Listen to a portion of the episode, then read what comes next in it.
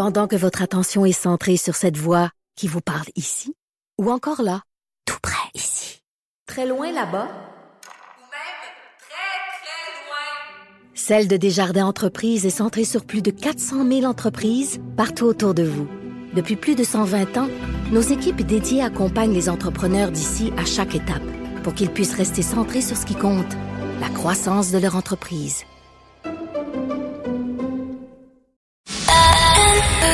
C'est 23. L'essentiel de Paul Arcan, tout ce que vous devez savoir chaque jour en moins de 60 minutes. Bonne écoute. Avant de parler de la situation euh, de cette guerre entre Israël et le Hamas, je veux revenir sur tous ces drames. Euh, D'abord, cette poursuite de 3 millions contre la DPJ que vient de décrire euh, Bénédicte.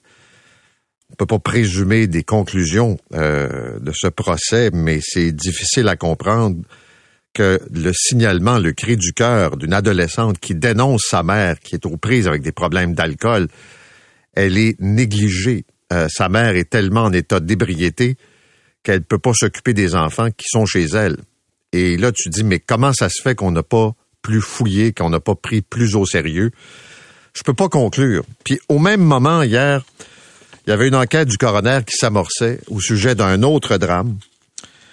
La mort d'une femme et de ses enfants. Elle avait porté plainte contre son mari qu'elle euh, avait laissé. Séparation, euh, disons, difficile. On l'a retrouvé mort, je m'en souviens très bien, en décembre 2019. Comportement inquiétant et contrôlant du conjoint. Et l'homme avait tué leurs deux enfants et euh, les enquêteurs avaient été bouleversés euh, par la scène de crime. je vais prendre une image là, mais il y avait une disposition des corps qui euh, ressemblait à une mise en scène morbide et, et criminelle. Et puis l'homme s'est enlevé la vie à Joliette peu de temps après. Et tout ça se passe dans le secteur de Pointe-aux-Trembles à Montréal. C'était deux petits garçons en bas âge qui malheureusement sont décédés.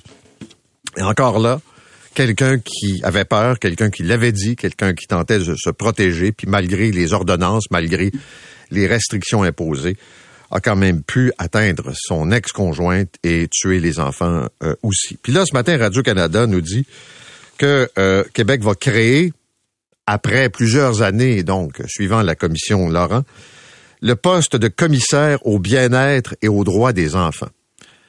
C'est comme les commissaires indépendants aux plaintes. Il y a trois questions. D'abord, sont-ils vraiment indépendants? Deuxièmement, ont-ils vraiment les outils pour faire leur travail? Donc, c'est de faire le suivi des enfants au Québec et de devenir leur voix. Ça, c'est le mandat du, commissaire. Ça a pris du temps avant de créer ça. Puis oubliez pas qu'on a créé la Direction nationale de la protection de la jeunesse.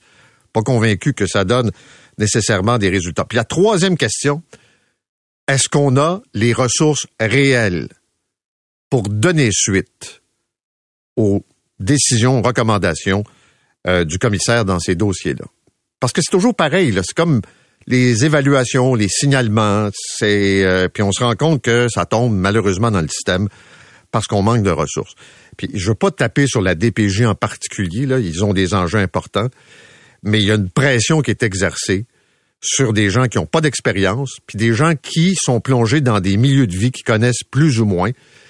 Et comme disait le docteur Julien, pour plusieurs, c'est un choc culturel, puis ils n'arrivent pas nécessairement à s'ajuster même avec la, la, la bonne volonté. Puis en plus, ils n'ont pas nécessairement assez de temps pour gérer les dossiers. Alors, on veut bien là, un poste de commissaire pour le bien-être des enfants, puis on va faire le suivi, puis on devient la voix des enfants au Québec. C'est très bien, c'est très beau, très noble. Mais dans les faits, qu'est-ce que ça veut dire? Parce qu'il y aura vraiment des résultats. Maintenant, la guerre entre le Hamas et Israël.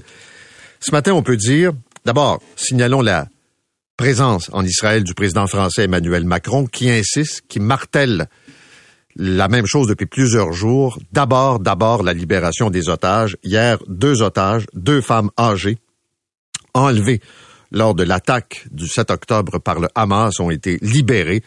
Mais il reste facilement 200, 220 otages additionnels. Le président Biden a exigé la libération de tous les otages avant de parler d'un cessez-le-feu. Entre-temps, l'aide humanitaire, c'est au compte-gouttes Il y a eu trois convois jusqu'à maintenant, ce qui évidemment euh, n'est pas suffisant.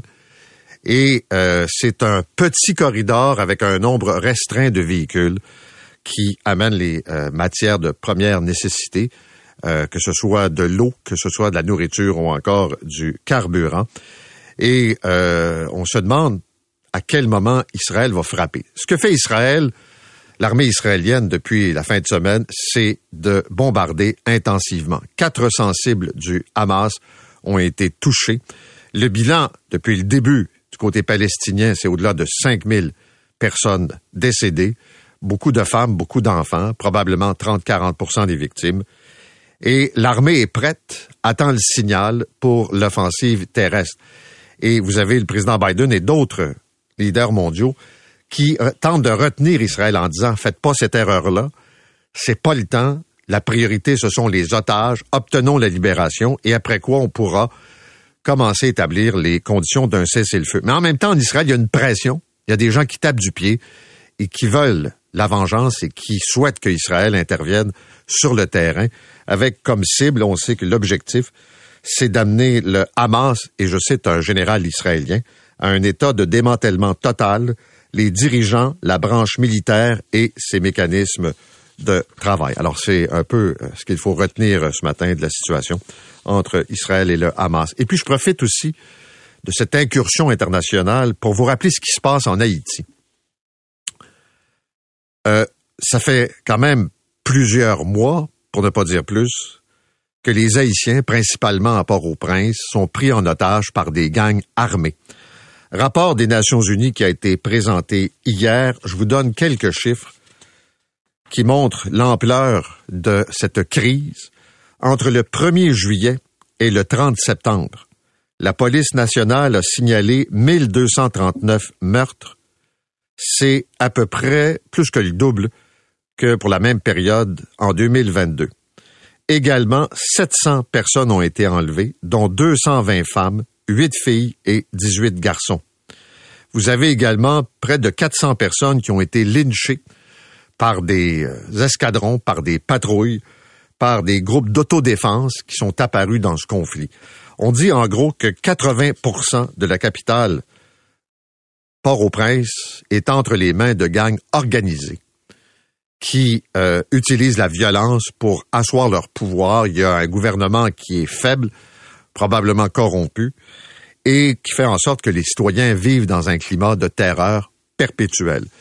Euh, on regarde évidemment le conflit Israël-Hamas, l'Ukraine aussi, qu'il faut pas perdre de vue, mais ce qui se passe en Haïti, malgré l'envoi de policiers, disons, dont les pratiques sont questionnables, du Kenya, pour tenter de ramener l'ordre euh, là-bas. Hier, le chef du Parti québécois, Paul Saint-Pierre Plamondon, a présenté le fameux budget de l'an 1 d'un Québec souverain. François Legault avait déjà fait l'exercice. Jacques Parizeau avait fait l'exercice. Il avait détesté ça. Je me souviens très bien, M. Parizeau avait dit. Ça place le parti en position de défense. On est ciblé par les autres. Et euh, ça vient comme changer la donne. Mais il l'avait fait euh, quand même. Euh, donc avant le référendum de, de, de, 1980 dans les campagnes électorales. Je sais qu'il l'avait dit en entrevue à plusieurs reprises. Pas un exercice qu'il aimait beaucoup. Alors, il n'y a pas de surprise dans ce que M. Saint-Pierre Plamondon a présenté. Il a dit d'abord que la souveraineté, c'était viable, premier constat. Deuxièmement, que si le Parti québécois est élu en 2026, il veut tenir un référendum, peu importe la cote de popularité de l'option de la souveraineté. S'ils sont à 30, à 35, à 40, il n'attend pas là euh, l'alignement des astres. Il y aura référendum, quitte à le perdre. Mais, dit-il, convaincu qu'une fois pouvoir, dans l'air d'aller, il est capable d'aller chercher une majorité. J'écoutais tout ça hier, c'était intéressant, puis euh, nous allons voir des ambassades, euh, on va récupérer de l'argent d'Ottawa, puis la péréquation va être compensée par euh, le fait qu'il y aura moins de dédoublement. Trois ou quatre observations rapides et le chef du PQ sera avec nous ce matin. D'abord, on fait pas un pays pour des raisons budgétaires. J'ai jamais entendu quelqu'un me dire euh, je suis souverainiste parce que je veux récupérer des ministères. Non, tu, tu veux créer un pays parce que tu as comme un sentiment de fierté, d'adhésion, tu veux avoir les pouvoirs, tu veux contrôler ton développement. C'est pas une question de pièce pizza à la base. Je comprends que ça se veut rassurant, c'est de dire aux gens inquiets que c'est faisable. Mais un Québec souverain, même Jean Charel l'a dit, même Philippe Couillard l'a reconnu, c'est faisable. Est-ce que c'est ce qu'on souhaite? Est-ce que c'est ce que les Québécois veulent? Ça, c'est une autre question.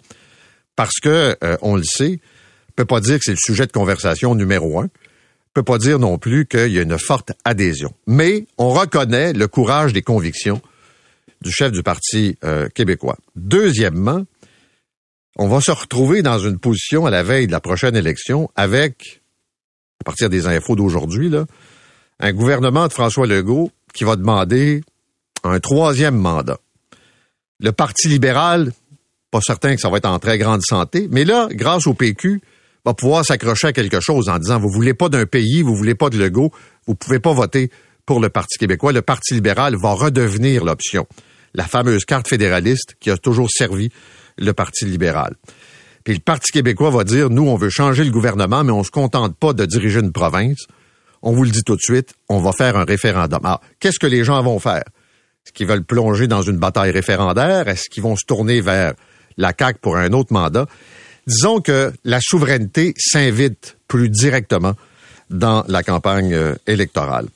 Et puisqu'on parle de politique, on a appris hier, c'était confirmé par le gouvernement, que plusieurs politiciens au fédéral, notamment le premier ministre Trudeau, le chef de l'opposition, M. Poilièvre, ont fait l'objet de campagnes de désinformation des Chinois. Et euh, ce sont des opérations de spamouflage qu'on appelle. Et c'est euh, d'abord documenté euh, que ça vient de la Chine, notamment lors d'offensives menées au mois d'août et au mois de septembre. Et donc, c'est de partir sur les réseaux sociaux toutes sortes de fausses informations pour les discréditer, pour les dénigrer, leur tenir des, en fait, leur faire tenir des propos qu'ils n'ont jamais tenus et tout ça avec euh, des créations vidéo complètement euh, fausses, euh, du montage. Alors, et on sait d'ailleurs que la Chine est là-dessus. Ça arrive au moment où il y aura cette enquête sur l'ingérence chinoise. Je reviens sur ces parents, cette coalition de parents, de citoyens dans Saint-Henri, qui demandent au gouvernement de bloquer l'ouverture d'un centre et une des activités du centre, c'est de l'injection supervisée. C'est toujours le même enjeu, c'est-à-dire c'est à côté d'une école, c'est à côté d'un parc. Et je suis un peu tanné du discours euh, des âmes bien pensantes qui reprochent à ses parents d'être contre le fait qu'il y ait des endroits pour des toxicomanes qui puissent se rendre donc pour s'injecter leur drogue. D'ailleurs, dans le devoir ce matin, on souligne les problèmes de crack, de cocaïne et de cristal meth, parce qu'on parle beaucoup de la crise des opioïdes, mais quand on fait un relevé, c'est ce que le devoir a fait, d'enquête du coroner sur des décès, on se rend compte que euh, on se retrouve avec un nombre très très élevé de gens qui sont décédés. Ça n'a rien à voir avec les opioïdes. C'est une autre réalité. Et la réalité euh, qui est mise en lumière, ce sont des drogues qui sont sales, qui sont contaminées, puis qui entraînent les gens dans la mort, puis qui ont besoin d'un endroit pour s'injecter. Mais c'est pas en plantant ça à côté d'une école contre la volonté des parents dans un quartier défavorisé, puis une école fréquentée par une clientèle qui est pas facile, qu'on va susciter l'adhésion. Et si c'est vrai qu'on a besoin de l'appui de la population quand on veut implanter une usine, quand on veut faire un changement important, ben je pense que c'est aussi ça cette réalité. Les gens dans Saint-Henri sont pas contre le fait qu'il y ait un site. Ils sont en maudit parce qu'on leur a menti depuis le début, parce que Projet Montréal dans l'arrondissement manipule l'information, a des vieilles stratégies, louer une salle plus petite, changement d'adresse, pas dire la vérité, donner des leçons de morale, étirer les périodes de questions, répondre dans le flou pour décourager n'importe quel citoyen de s'impliquer. Et c'est ça l'enjeu. Et la décision appartient à Québec. Et est-ce que c'est le seul endroit? Comment ça se fait qu'on n'est pas capable de trouver un endroit disons, plus loin d'une école puis d'un parc? À moins que les pauvres, ça soit pas important, ou les gens qui habitent dans des quartiers ouvriers. Parce que c'est pas vrai que tu ouvrirais ça à côté de Regina Sumta, puis c'est pas vrai que tu ouvrirais ça à côté du collège Brébeuf. Mais dans le sud-ouest, dans Saint-Henri, ça passe, euh, on dirait, un peu plus euh, facilement. Grève à la voie maritime du Saint-Laurent. Il y a certains enjeux et surtout des matières premières qui pourraient euh, manquer. Je voyais hier des inquiétudes pour le sel de déglaçage. L'hiver s'en vient. Donc, il y a peut-être des marchandises aussi, des céréales, des produits miniers. Donc, c'est un conflit de travail qui peut avoir un effet sur l'économie. Et c'est un débrayage qui s'est produit en fin de semaine. Et les enjeux financiers sont quand même importants. Je vous disais tantôt, ça c'est le Journal de Montréal qui nous rapporte qu'il y a des employés, euh, notamment, notamment au ministère de la Justice et de la Sécurité publique, qui ont été sanctionnés, euh, voire même congédiés dans certains cas, pour avoir volé du temps. Donc, on peut dire, et je sais qu'il y a eu beaucoup d'ajustements euh, depuis la pandémie, mais qu'il y a quand même beaucoup de travailleurs de l'État qui ont un horaire hybride, c'est-à-dire un peu au bureau, un peu à la maison.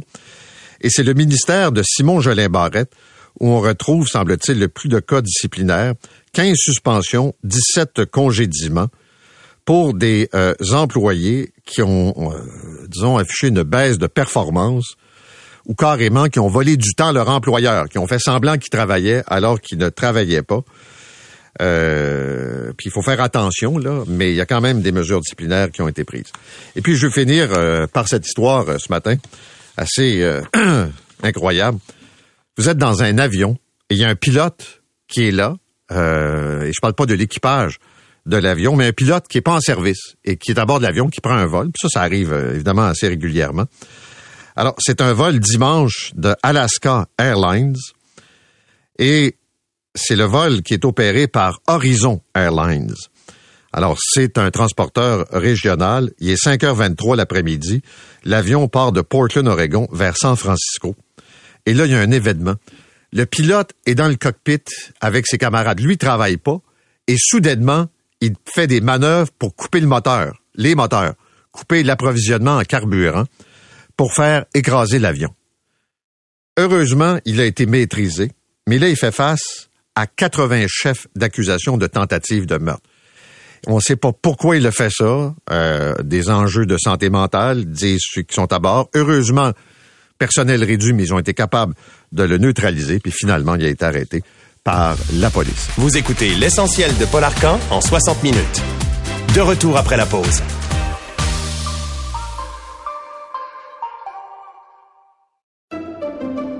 Pendant que votre attention est centrée sur vos urgences du matin, vos réunions d'affaires du midi, votre retour à la maison ou votre emploi du soir, celle de Desjardins Entreprises est centrée sur plus de 400 000 entreprises à toute heure du jour. Grâce à notre connaissance des secteurs d'activité et à notre accompagnement spécialisé, nous aidons les entrepreneurs à relever chaque défi pour qu'ils puissent rester centrés sur ce qui compte, le développement de leur entreprise.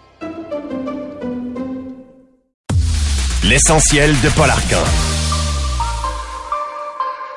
On discute depuis déjà euh, quelques semaines du financement euh, des universités au Québec et toujours avec ces mesures annoncées par la ministre Pascal Derry et également son collègue Jean-François Robert. Il y a comme deux pôles. D'abord, protéger le français, s'assurer de l'avenir du français, puis en même temps, revoir le financement pour que ce soit euh, plus équitable. C'est assez complexe. On va essayer de démêler ça ce matin avec nous, le recteur de l'Université de Montréal, Daniel Jutras. Monsieur Jutras, bonjour. Bonjour, Monsieur Arcan.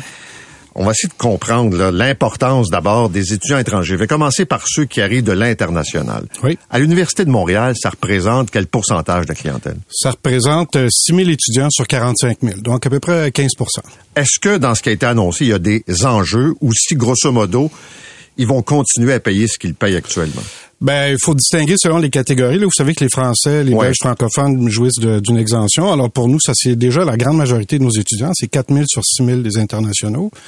Pour les autres, ils payent déjà plus que le plancher fixé par le gouvernement du Québec. Alors, l'effet de cette mesure-là, elle n'est pas dans l'attractivité de nos universités pour les étudiants étrangers, parce que pour eux, c'est à peu près le même prix que, que maintenant c'est dans le, rabais, si vous voulez, ou la, la, portion de ça qui va être récupérée par Québec pour la redistribution que le gouvernement envisage. Puis ça, c'est une... Vous savez, on a parlé beaucoup du déséquilibre de financement entre les universités anglophones et francophones. Je pense que ce déséquilibre est réel. Puis cette péréquation-là, elle est raisonnable. On va voir. Nous, on n'a pas vu les mesures encore. Je vois pas la formule encore. On va nous la présenter bientôt, mais la formule de redistribution, euh, on l'a pas encore vu. On verra si elle est raisonnable. OK. Il y a un sous-financement des universités. Absolument. Ça, c'est clair, c'est documenté.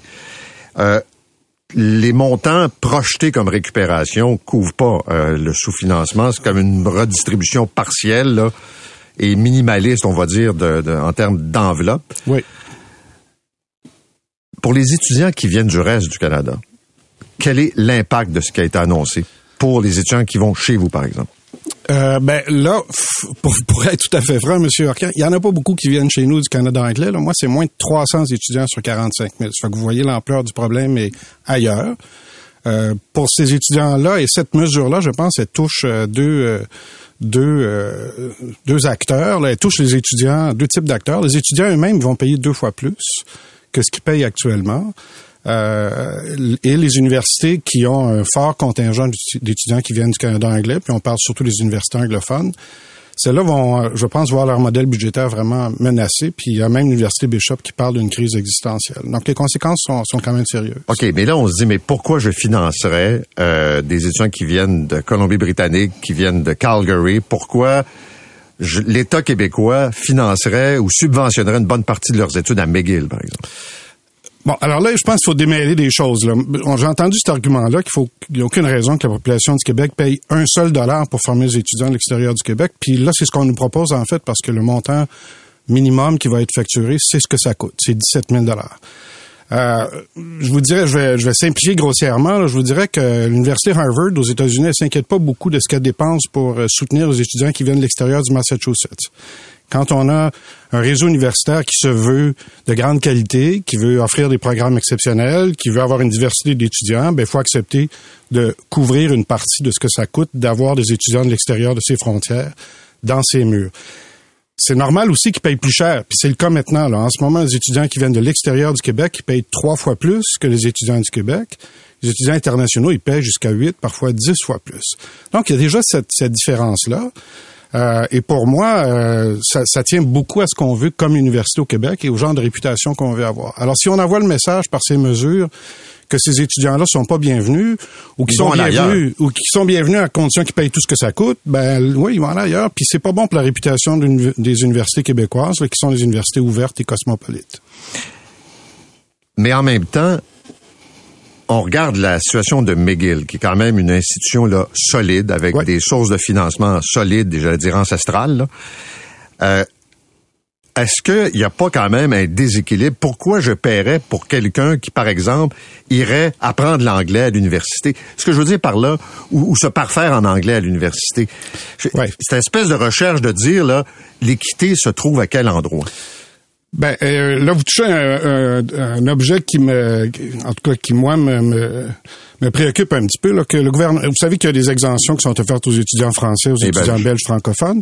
Elles bénéficient aussi à des étudiants francophones qui viennent étudier en anglais au premier cycle, par exemple à McGill ou à Concordia. Donc, pour apprendre l'anglais, de leur propre aveu, c'est l'objectif. Pour moi, cette mesure-là est pas justifiable. Quand on crée des euh, des rabais ou des exemptions particulières pour des étudiants francophones, c'est pour qu'ils enrichissent la, la- la communauté francophone. Et donc, je pense que ça, déjà, on est dans un, un secteur qui est un peu euh, problématique. Bon, ceci dit, euh, ce qu'il faut dire euh, des étudiants qui viennent au Québec et qui repartent, parce qu'il y en a, on ne sait pas en fait combien repartent. hein. Les, les statistiques, les données, moi je les ai pas, puis le ministère ne nous les a pas fournies. Ces gens-là, ça devient des ambassadeurs aussi pour le Québec. C'est des gens qui euh, qu'on a généralement acculturés, surtout s'ils sont venus dans les universités francophones, parce que là, ils passent trois ans dans un milieu véritablement, ou plus, dans un milieu véritablement francophone. Ils repartent chez eux, ils connaissent le Québec, c'est des acteurs qui constituent des réseaux. Alors moi, j'ai 45 000 diplômés de l'Université de Montréal partout dans le monde. Moi, je vois ça d'un bon œil. Je pense que c'est une bonne affaire qu'on en ait. Ce que je veux expliquer aux auditeurs, mais en tout cas essayer de comprendre, là, quand on regarde la situation, pour les étudiants étrangers, il y a peu d'enjeux. Exact. Pour les étudiants qui viennent d'ailleurs au Canada, là, il y a un enjeu important. Est-ce que l'Université McGill en fait assez pour amener ses étudiants à apprendre le français, à vivre en français, ou en tout cas à conjuguer avec le français? Ben, ça, c'est une question qu'il faudrait poser, je pense, Mais à vous le savez, vous êtes le recteur de l'Université de Montréal. Est-ce que vous trouvez que McGill en fait assez? Moi, je pense que McGill voulait en faire plus. C'est ce qu'on a annoncé. Ils avaient euh, un investissement majeur. C'est quand même euh, significatif. C'était 50 millions. Puis je vous avoue, M. Arcan, moi, j'ai pas 50 millions à mettre sur le, le- la francisation ou l'appui à la francisation. Alors, je trouve que c'était déjà un signal positif du côté de McGill qui déploie des ressources de cette ampleur-là. Ça, me- ça me suggère que peut-être actuellement, ils jugent qu'ils en font pas assez, qu'ils devaient en faire plus et investir un peu plus. Euh, et puis franchement, nous, on est prêts à les aider. Il y a une grande expertise à l'Université de Montréal en francisation. On fait ça énormément pour nos étudiants internationaux. Pour les profs, les chercheurs qu'on recrute chez nous, les, les- le personnel hautement qualifié, il y en a plein qui viennent chez nous qui ne parlent pas français à l'arrivée puis qui repartent Bon, ça, c'est mon autre en question. français. Quelle est la place de l'anglais à l'Université de Montréal? Ben, la place de l'anglais est mince. Là. Nous, on a un rapport du Conseil supérieur de l'éducation qui a évalué toutes les universités puis qui est arrivé à la conclusion que chez nous, 99% des cours sont offerts en français. Il y a deux programmes aux études supérieures, petits programmes, qui sont offerts en anglais. Autrement, tout est offert en français chez nous. On a beaucoup d'étudiants qui arrivent qui maîtrisent pas le français au départ. On a des profs qui viennent chez nous, des chercheurs, des chercheuses qui viennent chez nous qui maîtrisent pas le français au départ, puis qui, à l'intérieur de quelques années, font des progrès importants. Je voyais une chercheuse euh, dans les médias la semaine dernière qui a complété ses études ici, qui travaille avec un chercheur euh, à Montréal et qui maîtrise pas assez le français, donc elle a peut-être pas assez de temps pour aller suivre des cours. là. Voilà.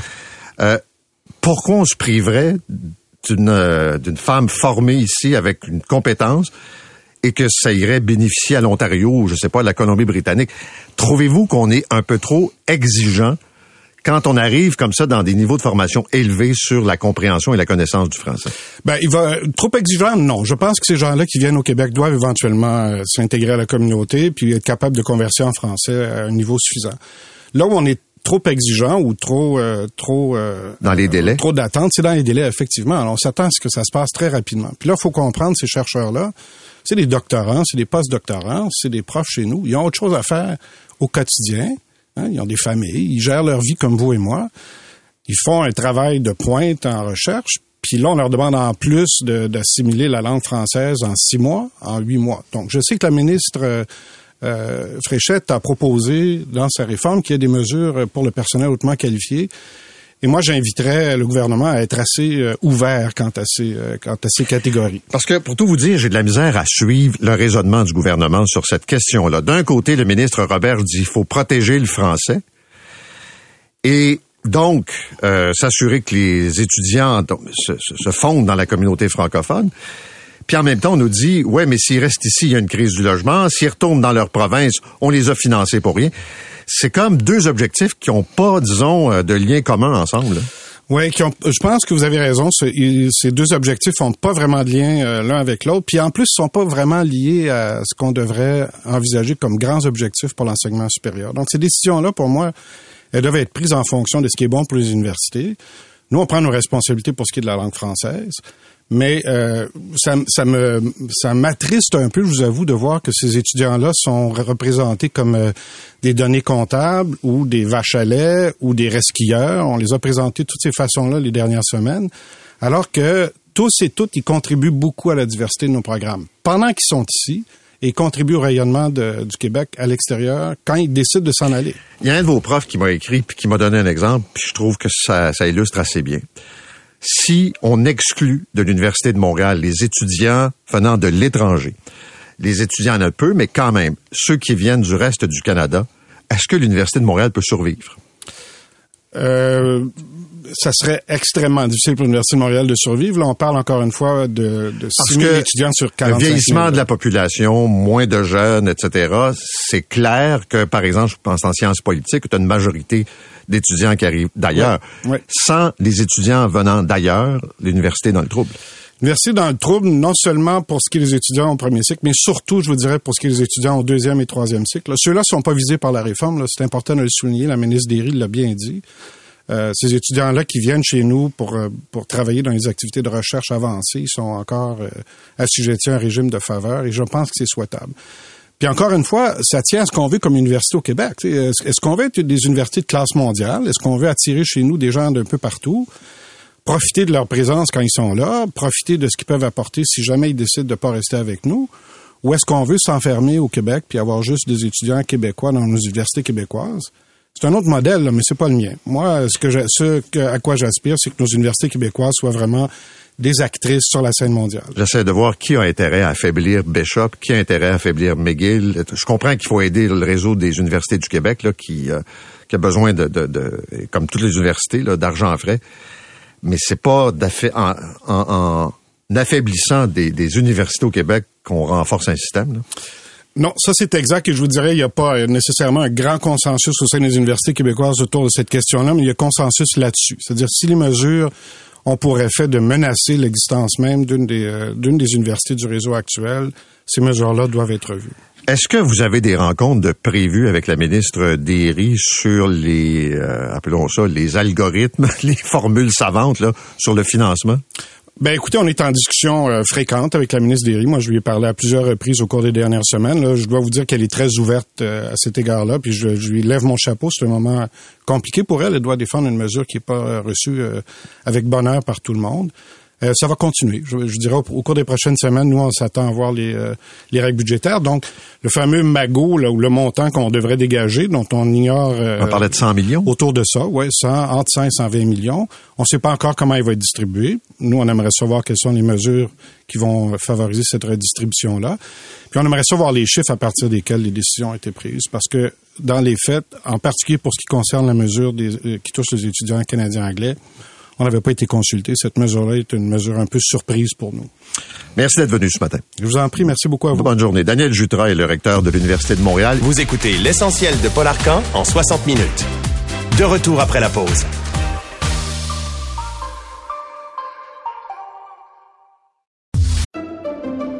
Pendant que votre attention est centrée sur vos urgences du matin, vos réunions d'affaires du midi, votre retour à la maison ou votre emploi du soir, celle de Desjardins Entreprises est centrée sur plus de 400 000 entreprises à toute heure du jour. Grâce à notre connaissance des secteurs d'activité et à notre accompagnement spécialisé, nous aidons les entrepreneurs à relever chaque défi pour qu'ils puissent rester centrés sur ce qui compte, le développement de leur entreprise. L'essentiel de Paul Arcan. Alors, qu'est-ce qu'il faut savoir ce matin sur la guerre entre Israël et le Hamas? D'abord, soulignons que le président français Emmanuel Macron est arrivé en Israël. Également que deux otages ont été libérés hier et qu'il y a une pression qui s'exerce sur Israël pour repousser l'offensive terrestre dans l'espoir d'aller chercher d'autres otages, d'obtenir des libérations. J'en parle ce matin avec Clotilde Mravko, qui est journaliste indépendante. Elle est à Ramallah, en Cisjordanie. Clotilde Ravko, bonjour. Bonjour. Euh, D'abord, qu'est-ce qu'on peut dire sur les deux otages, là, ces euh, femmes qui ont été libérées hier? Eh bien, c'était euh, deux otages qui ont qui ont 79 et 85 ans. Donc, le Hamas a indiqué qu'il les avait euh, libérés pour des raisons euh, humanitaires, mais leurs maris, eux, sont toujours otages. Donc, le soulagement n'est que partiel hein, pour leur famille. On estime aujourd'hui qu'il y a 222 personnes qui sont toujours aux mains du Hamas dans la bande de Gaza. Il y a des négociations qui sont en cours via l'entremise du Qatar, de l'Égypte et surtout du Comité international de la Croix-Rouge qui a récupéré les, les deux otages hier. Deux autres otages avaient également été euh, libérés vendredi et il y a une sorte de guerre de communication entre le Hamas qui dit qu'il aurait voulu libérer les deux femmes qui ont été euh, libérées hier dès vendredi mais qu'Israël a refusé. Évidemment, le premier ministre israélien Benjamin Netanyahou a nié ces affirmations. Alors on pense que le Hamas espère se racheter une image en fait à l'international avec ses libérations d'otages. Le Qatar, avec l'appui des Américains, essaie de monter une liste d'une cinquantaine d'otages avec des nationalités étrangères qui pourraient être libérés. Mais les discussions sont tenues pour l'instant euh, secrètes. Hein. Elles sont extrêmement sensibles parce que la question des otages, vous l'avez dit, hein, divise énormément en Israël. Les familles euh, sont très en colère contre le gouvernement et elles campent en ce moment même, nuit et jour, devant le ministère de la Défense à Tel Aviv.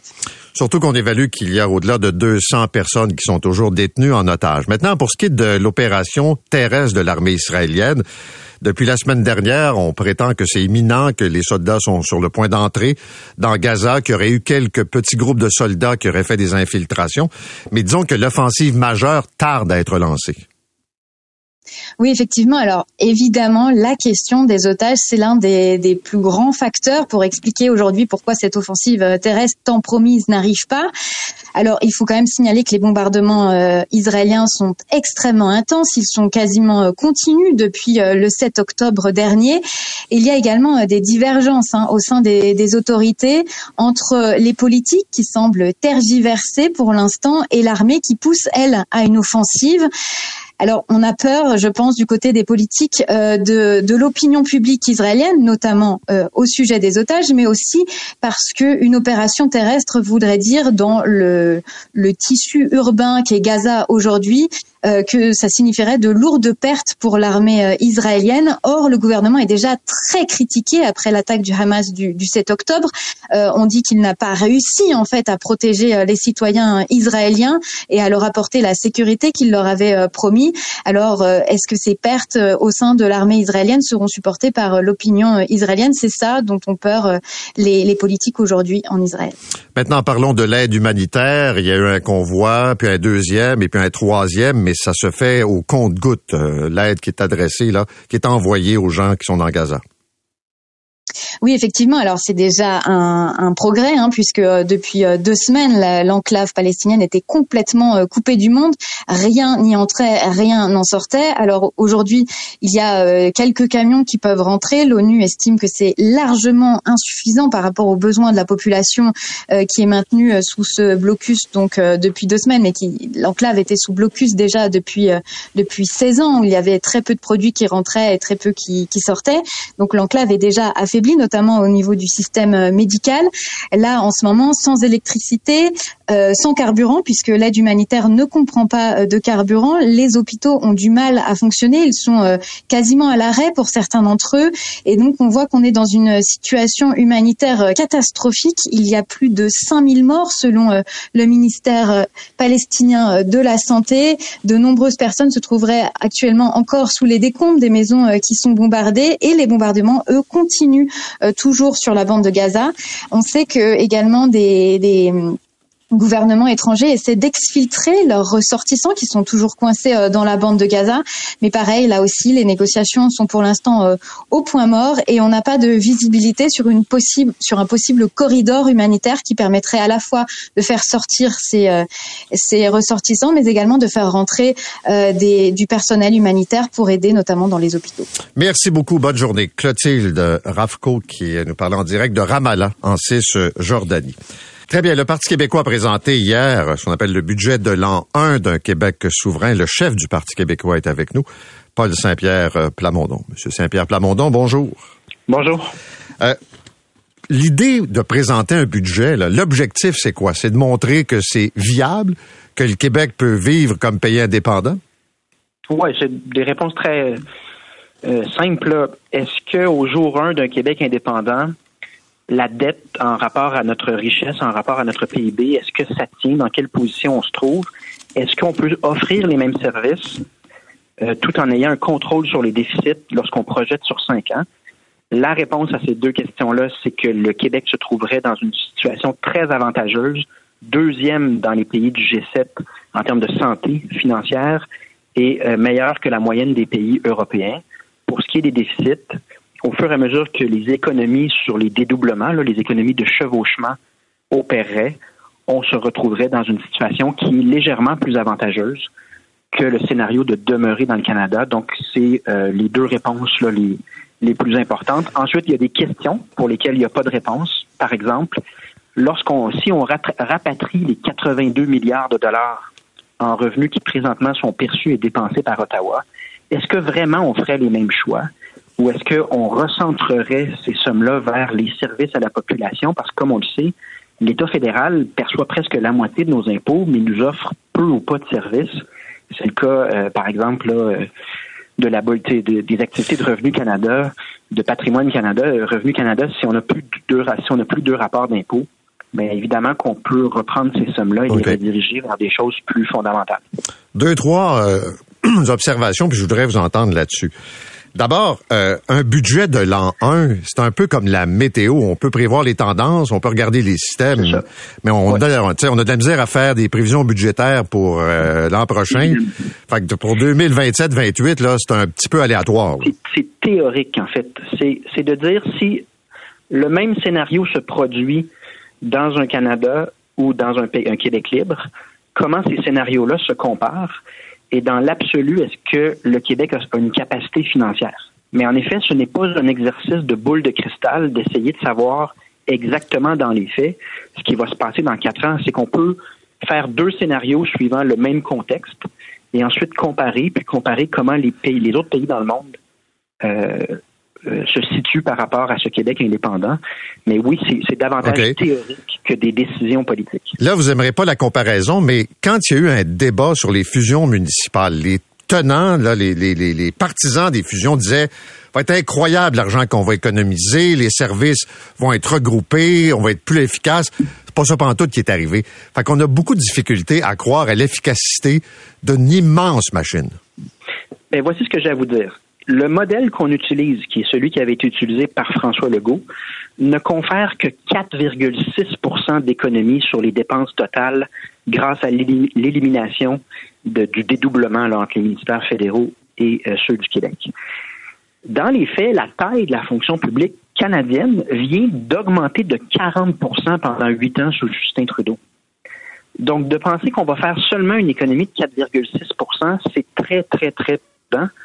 Posez-vous la question, le Santé Canada, Transport Canada, Emploi Canada, euh, Patrimoine Canada, je les nommerai pas tous, quels services obtenez-vous concrètement dans vos vies par rapport à ces sommes-là qui sont importantes? On parle de 82 milliards.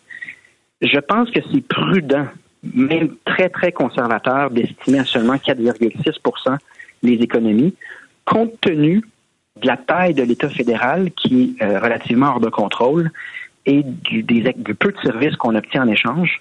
Donc, je pense pas que c'est déraisonnable comme calcul. OK.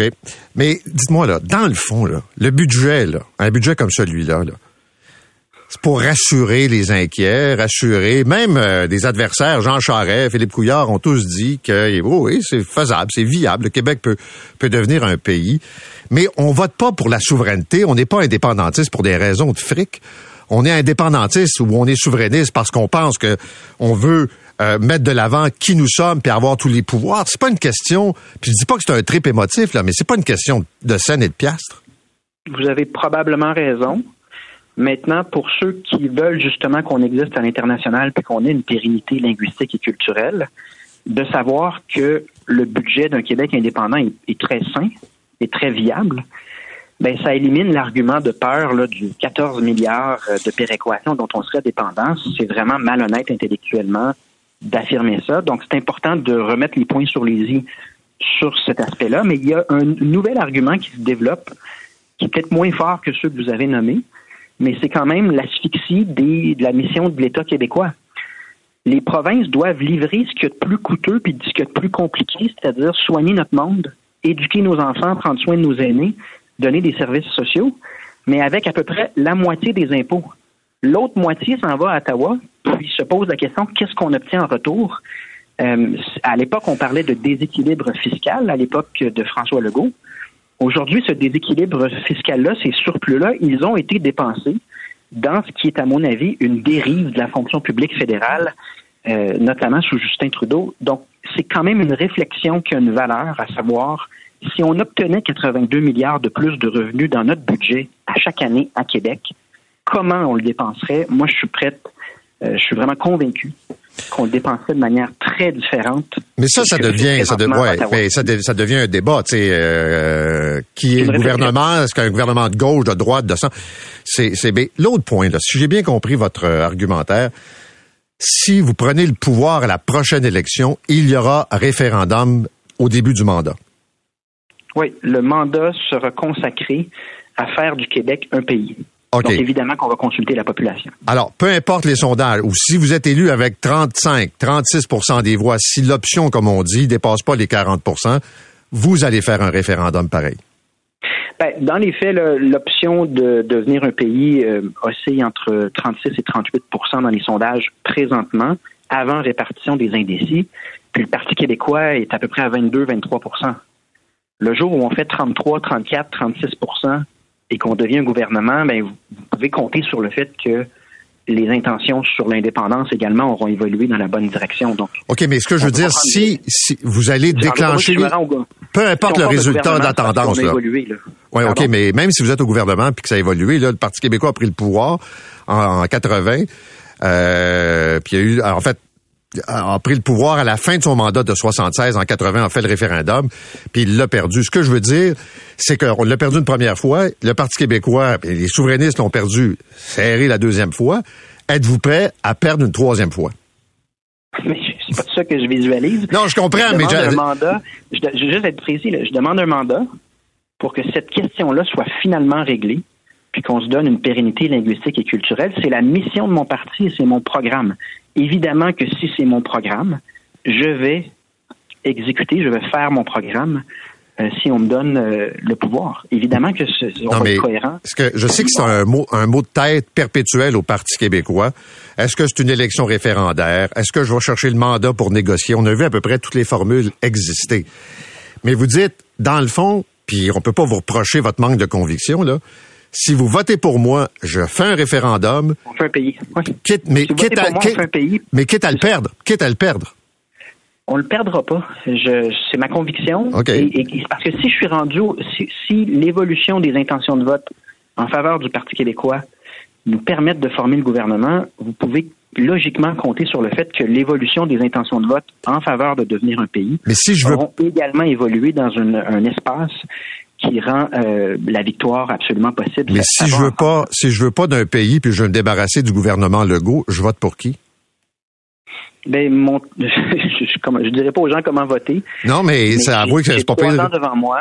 J'ai trois ans devant moi pour convaincre cette personne-là que décider par nous-mêmes, exister à l'international et sortir du Canada et de son pétrole de l'Alberta avec tout ce que ça implique de conséquences financières dans les prochaines années, c'est vraiment une bonne idée. Mais ça, c'est mon fardeau. Oui, oui. C'est pas parce que je dépose un budget euh, d'un Québec indépendant qui est parfaitement viable que j'ai convaincu cette personne-là. C'est à moi de parler d'avenir euh, de manière à ce qu'on réalise qu'on n'a pas d'avenir linguistique et culturel dans le Canada et que donc on a le devoir de réussir notre destin. Euh, une histoire qui date depuis les Patriotes. Donc, c'est à moi de, de continuer ce dialogue-là, de convaincre cette personne-là que c'est absolument euh, viable et normal. Merci d'avoir été avec nous. Bonne journée. Paul Saint-Pierre euh, Plamondon est le chef du Parti euh, québécois. Maintenant, il y a des auditeurs euh, qui ont attiré mon attention sur un avis de l'Agence nationale de sécurité du médicament en France, avis qui a été publié. Et c'est un peu comme Santé Canada, où on dit aux gens de ne pas prendre des médicaments en vente libre contre les symptômes du rhume. Pourquoi? Parce que, et là, les cas sont rares, c'est rarissimo, mais ça peut amener des euh, problèmes, des effets euh, secondaires, allant jusqu'à amener des problèmes, euh, des accidents vasculaires cérébraux, des problèmes d'infarctus également. J'en parle avec Jean-François Desgagnés, qui est le président de l'Ordre des pharmaciens du Québec. Monsieur Desgagnés, bonjour. Bonjour, M. Arcan. Euh, bon, on parle d'abord de quel type de médicament. Qu'est-ce qu'on connaît ici là, qui est l'équivalent de ce qu'on voit en France? Bon, l'ingrédient en cause, c'est la pseudoéphédrine, ce qui est un décongestionnant qu'on prend par voie orale. Donc, ça, on retrouve ça dans plusieurs, plusieurs médicaments qu'on utilise couramment pour le rhume et la toux, là, comme euh, le- les formulations euh, comme du Tylenol sinus ou du Advil rhume et sinus ou certains sirops. Euh, quand vous revoyez, quand vous voyez sur vos boîtes là, décongestionnant pour le nez, congestion nasale, s'il y a des bonnes chances que ça contienne de la pseudoéphédrine. OK. Et ça, ce sont des médicaments qui sont en vente libre? C'est des médicaments qui sont en vente libre. Euh, moi, j'ai révisé le document là, de, de l'avis de, de, de Santé France. Ils parlent d'eux autres, ils rapportent 307 cas sur, en fait, 6 ans. Donc, euh, des, des, des millions et des millions de boîtes vendues, puis ils rapportent 307 cas. C'est quand même préoccupant. C'est quand même, euh, faut se questionner justement sur sur sur euh, ce que ce que la- l'organisation française dit. Puis euh, ici aussi, il faut se questionner parce que dans le fond, c'est pas des médicaments qui sont nécessaires pour pour la vie, là, vous comprenez. Ces produits-là ne guérissent pas le rhume, ne guérissent pas la grippe. Ça fait juste atténuer certains symptômes. Donc, il faut prendre en balance là, le risque puis l'avantage. OK. C'est pas parce que je prends ça que mon rhume, par exemple, va durer moins longtemps ou que mon nez va être congestionné moins longtemps. Non, absolument. Euh, on, comme on dit, vous le savez, là, une grippe soignée, un rhume soigné, ça dure 7 jours. Pas soigné, ça dure une semaine. On essaie avec ces produits-là d'atténuer les symptômes, de diminuer les symptômes, rendre ça plus supportable. Mais en général, là, ça, ça, on guérit pas plus vite. OK. Mais pourtant, la consommation est élevée. euh, euh, puis on est dans une saison le propice, évidemment, au rhume et tout ça. Ça veut dire que les gens en consomment beaucoup, là. Non, absolument. Vous savez, il y a personne qui aime ça être malade. Là. Non. Puis on essaie toujours euh, d'atténuer nos, nos symptômes pour être le plus rapidement possible au travail ou euh, pouvoir faire ses activités. Mais vous savez, il existe d'autres solutions là.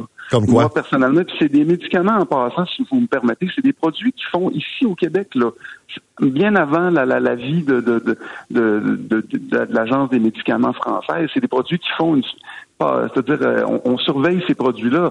C'est contre-indiqué chez les gens qui font de l'hypertension, chez les personnes plus âgées, les gens qui font du diabète. Donc, c'est toutes des populations pour lesquelles on ne recommande jamais les, les décongestionnants oraux. OK, mais moi, moi, Euh, moi, ce qui m'achale un peu, Oui. c'est que c'est en vente libre. C'est-à-dire que... Ouais, ben, que- Vous avez raison. Puis euh, je- moi, je vais surveiller, puis on va on va être attentif à la position que Santé Canada va prendre, parce que vous savez, toutes ces agences-là, que ce soit la FDA américaine, l'Agence française du médicament, Santé Canada ici, c'est tous des, des, des organisations qui font ce qu'on appelle la pharmacovigilance, donc qui font des surveillances constantes. On s'est parlé il y a quelques semaines sur euh, sur euh, l'éphédrine, Oui. donc euh, c'est le même principe là. Il y a, il y a de la, il y a de la surveillance qui s'est faite là-dessus, mais pour les gens ici, là, pour votre pour les- vos auditeurs, que je peux vous dire, consultez vos pharmaciens si vous êtes insécure. On va être capable de vous recommander des choses qui vont être tout à fait sécuritaires, des choses aussi banales qu'une solution saline pour nettoyer, pour euh, euh, rincer le nez. C'est très efficace. Ça demeure des solutions simples et sécuritaires et efficaces. Bon, j'ai une dernière question. Elle vient d'un auditeur qui dit quelle est la différence entre prendre un comprimé, là, la voie orale, et de prendre une espèce de spray là, dans le nez? Pour l'instant, dans la dans l'article qui a été donné, on parlait pas là, de c'est pas le même ingrédient actif, là, c'est pas la pseudoéphédrine en passant qui est dans qui est représenté dans les sprays. Puis dans l'article, il parlait pas de l'utilisation justement des petits sprays là, pour le nez. Là. OK. Donc euh, ça, ça fonctionne bien. Il y a d'autres choses qu'il faut faire attention avec ces sprays-là, entre autres la, la durée d'utilisation. Mais euh, en général, ces produits-là agissent rapidement. Mais moi, personnellement, comme clinicien, comme pharmacien, encore là, moi, je préfère de loin les formulations salines. là. C'est plus sécuritaire, puis c'est très, très, très efficace. Alors, conclusion, parlez à votre pharmacien, ça va être pas mal plus simple. Ben, écoutez, j'ai l'impression qu'à chaque fois que je me parle, que je vous parle, je me répète. Mais, mais c'est pour, important de taper sur le clou. Absolument. Consultez votre pharmacien. On est le, professionnel de la santé le plus disponible. Monsieur Desgagnés, merci, bonne journée. Jean-François. Desgagnés est le président de l'Ordre des pharmaciens du Québec. Vous écoutez l'essentiel de Paul Arcan en 60 minutes. Bonne écoute. On revient sur l'incendie dans le vieux Montréal, le pire incendie des quoi 50 dernières années. Le journal de Montréal disait qu'il y avait bisbille euh, au sein des enquêteurs. euh, il y a quoi quelques jours à peine de ça, ça a été nié. Ce matin, le journal dit qu'il y a un climat toxique à la police. La moitié des enquêteurs chargés de faire la lumière sur cet incendie, qui a fait sept morts, là, j'insiste, ont quitté, qu'il y a un roulement de personnel, qu'il y a un- visiblement un problème de qualité de la preuve euh, d'amassée. J'en parle avec euh, l'inspecteur David Shane du SPVM. Monsieur Shane, bonjour. Bonjour, M. Arcan. Bon, est-ce que c'est vrai d'abord qu'il y a un roulement d'enquêteurs dans ce dossier-là? Ben, M. Arcan, vous savez, on, le SPVM ne commande pas les mouvements internes à des unités. Cependant, je peux vous dire que oui, il y a eu certains mouvements au sein de l'équipe des crimes majeurs, mais ce n'est pas directement en lien avec la gestion de ce dossier-là. En ce moment, là, pour être clair, il n'y a rien qui affecte la qualité de l'enquête qui est menée pour résoudre ce dossier-là. OK, mais là, je vais vous prendre au mot. Là. Vous me dites, c'est pas directement relié, c'est indirectement relié, ça fait partie des éléments. Appelons ça de conflit à l'interne? Ben, vous savez, dans des dans unités comme dans n'importe quelle organisation, c'est pas tout le monde qui s'entend bien. Il y a des gens qui peuvent euh, parfois pas avoir d'affinité. Peut-être que des fois, on n'est pas toujours d'accord avec la façon de faire d'un superviseur ou de collègues. Alors oui, ça arrive qu'il y a des mouvements à l'interne, mais l'important, c'est que ça n'affecte pas la qualité des démarches d'enquête qui sont faites. Le dossier en ce moment, il est actif. On poursuit toutes les pistes d'enquête. Et euh, je tiens à le dire pour rassurer les familles qui, encore une fois ce matin, lisent un article qui peuvent les faire euh, douter là, de la capacité de SPVM à faire euh, mener le dossier. OK, mais vous donner un exemple. Mettons, je prends ce cas-là, je le mets de côté, là. Puis je travaille comme enquêteur. Puis j'ai mon collègue en face qui est enquêteur. Puis moi, je vais chercher une preuve. Bande vidéo, témoignage, je vais interroger un suspect. Puis là, mon enquêteur, l'autre bord, il dit Hey, tu peux pas faire ça, t'as pas de mandat, ça tiendra pas la route en cours. Me pogne avec. Parce qu'il est pas d'accord avec ma façon de travailler, puis il pense qu'on va échapper le dossier. Ce genre d'affaires qui arrive. Ben, ce genre de choses-là arrive dans tous les grands dossiers. Monsieur Arcan, moi, j'ai été personnellement environ 20 ans aux enquêtes d'agents enquêteurs jusqu'à inspecteurs. Dans tous les grands dossiers que j'ai touchés, il y a des divergences d'opinion. Et vous savez quoi? C'est normal et c'est même souhaité. Et comme organisation ouverte, puis euh, vraiment spécialisée, il faut qu'on accueille toutes les opinions sur le déroulement d'une enquête. Et des fois, ça discute fort, ça discute très fort, mais au bout du compte, quand on prend une décision en équipe, comme le font les crimes majeurs, ben là, il faut avancer vers en avant, puis il faut poursuivre l'enquête, il faut se rallier à l'équipe. Mais je vais juste répondre plus spécifiquement. Vous avez mentionné, est-ce que ça se peut qu'un enquêteur fasse une saisie illégale? Ça, ça, par exemple, c'est non. Parce que si un enquêteur fait quoi d'illégal, il va y avoir intervention du superviseur, le lieutenant détective et du commandant qui est responsable d'unité. Ce n'est pas toléré, ça, M. Arcan. OK, mais euh, deux, trois questions simples. La crainte des parents, des familles, c'est qu'on échappe de la preuve parce qu'on a mal géré. Ce matin, le journal dit que des enquêteurs ont exploré des décisions judiciaires de l'Ouest canadien où les tribunaux sont peut-être moins restrictifs. On est en train de jouer avec la règle de preuve? Non, on ne joue pas avec les règles de preuve, M. Arcan, mais encore une fois, je, je peux vous en témoigner personnellement. là. Dans tous les grands dossiers d'enquête, c'est normal d'explorer tout ce qui se fait ailleurs, les bonnes pratiques, les causes antérieures dans d'autres provinces. Je l'ai fait personnellement dans des dossiers de gangs de rue criminalisés, de, de gangstérisme, et c'est normal. Et on cherche euh, toutes sortes de façons de pouvoir acc- accumuler notre preuve, puis sur les expériences de nos collègues dans les autres villes, les autres provinces. Pour reprendre une expression consacrée, quand un enquêteur pisse dans les oreilles d'un journaliste, c'est qu'il pense que son enquête avance pas, que ça s'en va tout croche, puis que ça s'en va dans le mur, puis qu'il a mieux alerter. Puis là, on parle pas d'une petite enquête, on parle d'une enquête sur la mort de sept personnes. Il y a quelqu'un qui parle, qui pense que vous n'êtes pas dans la bonne direction. Oui, puis encore là, il y a toutes sortes de raisons. Vous en avez évoqué quelques-unes. Il y a des gens mécontents, il y a des gens que parfois qui n'ont pas eu de promotion ou qui sentent qu'ils sont tassés ou qui sont pas contents qu'on n'a pas pris leur orientation. Mais tout ça, là, c'est vrai. Cependant, dans ce dossier-ci, je vous confirme et je le ressouligne pour les familles, l'enquête est active. Il n'y a pas eu d'actions illégales qui ont été posées. On n'est pas en ce moment en train de craindre qu'il y ait de la preuve écartée éventuellement. Ça avance et on lâchera pas tant que le dossier ne sera pas solutionné. Parce que le défi là, que vous avez, quand je dis vous, là, c'est le SPVM. Vous êtes mieux de mettre la main au collet de cette personne qui a mis le feu puis qui a tué cette autre personne. Puis là, je parle pas de l'enquête de la coroner sur les circonstances puis l'immeuble et tout ça. Je parle de cette personne qui est responsable de la mort de cette autre personne. Vous êtes mieux de pas l'échapper. Ben, c'est l'engagement que nos enquêteurs ont pris. Puis honnêtement, il faudrait les laisser travailler là. OK? Parce que là, plus on met de la pression sur la gestion interne des ressources humaines, je pense que c'est un peu une distraction pour tout le monde. Puis je voudrais pas qu'il y ait des enquêteurs qui en finissent par quitter à cause de cette pression-là. Mais oui, c'est notre engagement. On va mener l'enquête jusqu'au bout parce que c'est notre mission, parce qu'on le fait pour les familles. Et euh, on le fera pas non plus à tout prix. Euh, On, on mettra pas de la preuve qui n'a pas été ramassée euh, selon les règles de l'art. Alors, nos, nos gens au crime majeur, c'est parmi nos plus compétents au SPVM, c'est parmi les meilleurs au Canada. Laissons-les travailler, s'il vous plaît. OK, juste une dernière question. Là, je viens de vous entendre. Là. Y a-t-il une preuve qui a été amassée, qui n'a pas respecté les règles de l'art, que vous êtes obligé d'écarter? Non, pas du tout. OK. Non, je l'ai dit la semaine dernière. Il n'y a, y aucune preuve ou quoi que ce soit qui a été faite qui était contraire là, aux règles de droit euh, et aux meilleures pratiques. Il n'y en a pas. Merci, M. Shane. Bonne journée. Fait L'ins-. OK. L'inspecteur David Shane, qui est du service de police de la ville de Montréal. C'est 23.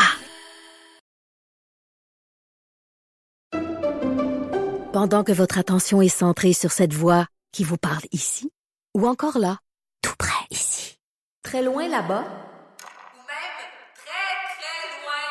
Celle de Desjardins Entreprises est centrée sur plus de 400 000 entreprises partout autour de vous. Depuis plus de 120 ans, nos équipes dédiées accompagnent les entrepreneurs d'ici à chaque étape pour qu'ils puissent rester centrés sur ce qui compte, la croissance de leur entreprise.